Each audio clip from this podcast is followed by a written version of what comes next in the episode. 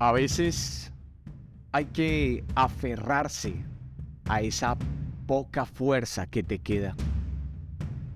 Abrazar los pocos gramos de perseverancia y paciencia y dirigir toda tu intención y energía hacia lo que deseas alcanzar y lograr.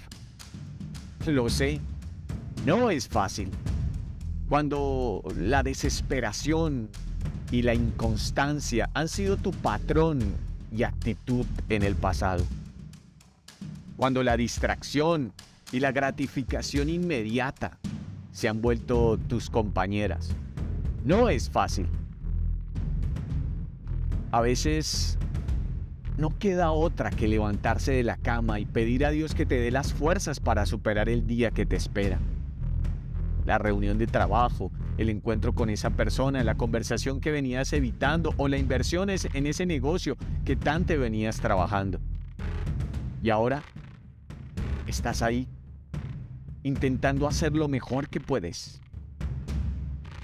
Yo te digo que no es suficiente con hacer lo mejor que puedes.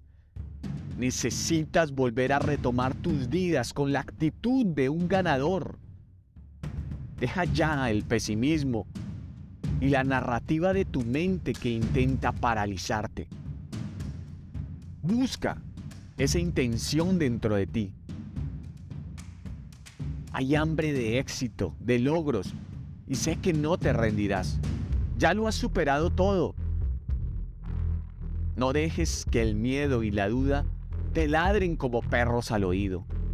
Échalos fuera de tu cabeza y levántate.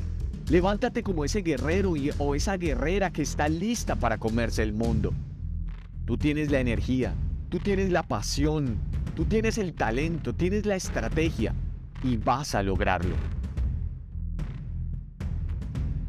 Hace poco leía sobre un estudio de la Universidad de Negocios de Chicago que reveló algo muy interesante y es que la gente valora las actividades que le resultan positivas solo cuando están inmersos en ellas y no tanto antes o después de iniciarlas. Lo mismo resulta con las actividades que les resultan negativas. Las lamentan cuando están en medio de ellas, no previamente.